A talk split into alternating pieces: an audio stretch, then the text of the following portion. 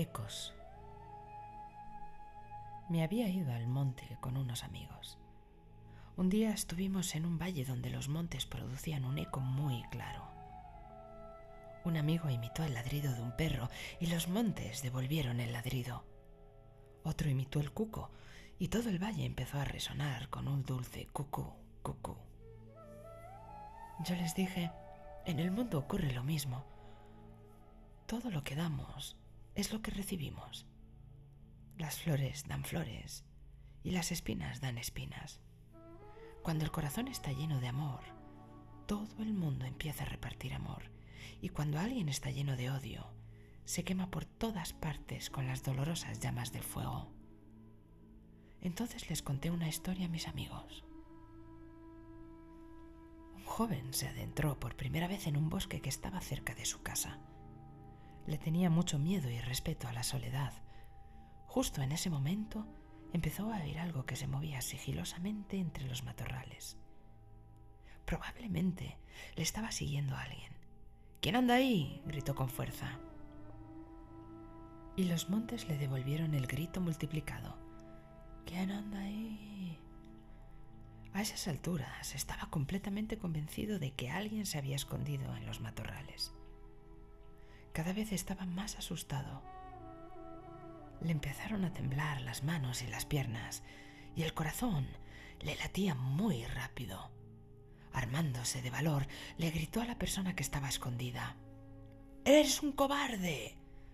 Entonces se oyó el eco. ¡Eres un cobarde! Armándose de valor, hizo un último esfuerzo y volvió a gritar. ¡Te voy a matar! Los montes y el bosque repitieron su grito. ¡Te voy a matar! El chico salió corriendo hacia el pueblo. El eco de sus pisadas le perseguía como si fuese otra persona, pero ya no tenía el valor de darse la vuelta y mirar. Al llegar a la puerta de su casa, se desmayó. Cuando recuperó el sentido, contó todo lo que le había ocurrido. Su madre, al oírle, se echó a reír y dijo, Mañana vuelve a ese sitio y dile a esa persona misteriosa lo que te voy a decir. Yo le conozco es un hombre muy bueno y cariñoso. El niño volvió al día siguiente. Al llegar al mismo sitio dijo, Amigo. Oyó un eco que le decía, Amigo. Oír esa voz amistosa le consoló y dijo, Te quiero. El monte y el bosque le repitieron, Te quiero. La historia de este eco ¿No es acaso la historia de nuestras vidas?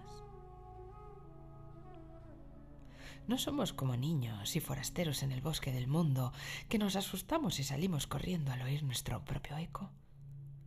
¿No estamos en la misma situación?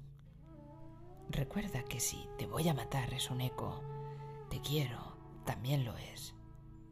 Liberarse del primer eco y enamorarse del segundo no es la manera de huir del infantilismo.